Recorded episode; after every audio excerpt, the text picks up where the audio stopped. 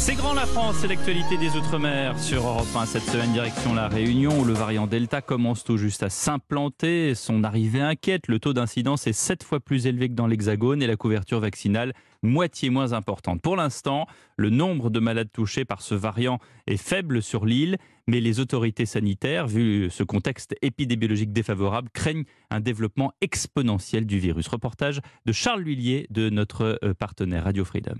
Le nombre de personnes positives à Delta reste faible, une trentaine au total, mais les cas ont été multipliés par 6 en quelques jours seulement. La situation pourrait donc rapidement devenir incontrôlable, concède le docteur Xavier de Paris pour l'Agence régionale de santé. Ces personnes sont réparties sur cinq foyers de transmission complètement différents et indépendants les uns des autres, ce qui démontre que le variant Delta, il circule et euh, on a une couverture vaccinale qui est encore faible, alors que si on est vacciné, eh bien on est protégé. Une couverture vaccinale deux fois moins importante qu'en métropole ici, ce qui pourrait offrir un véritable boulevard aux variants, c'est que près de 40% des plus de 75 ans n'ont même pas eu leur première dose.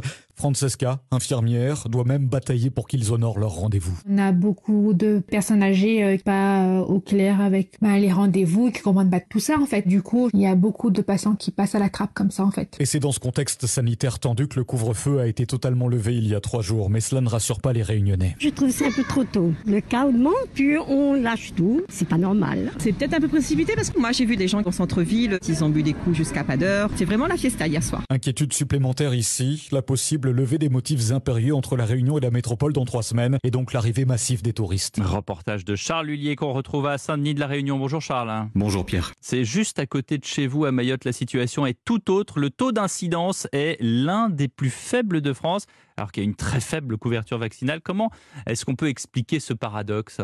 Oui, 6 cas pour 100 000 habitants, un taux de positivité proche de zéro, plus aucun patient en réanimation et pourtant, seul 17% de la population a reçu une première dose. La couverture vaccinale est donc l'une des plus mauvaises de France. Alors par quel miracle l'épidémie a-t-elle quasiment disparu en trois mois à Mayotte? D'abord parce que l'île a été confinée plus longtemps qu'en métropole, mais surtout parce que les autorités sanitaires expliquent sur place que l'immunité collective a sans doute été atteinte. Une vaste campagne de tests sérologiques sera prochainement lancée pour la mesurer précisément une résistance qui s'explique aussi par la jeunesse de la population. La moitié des habitants a en effet moins de 15 ans, situation qui reste cependant très fragile. L'éventuelle arrivée du variant Delta dont on parlait juste avant pourrait rehausser les compteurs. Merci Charles et bon dimanche. Merci, bon dimanche. Voici les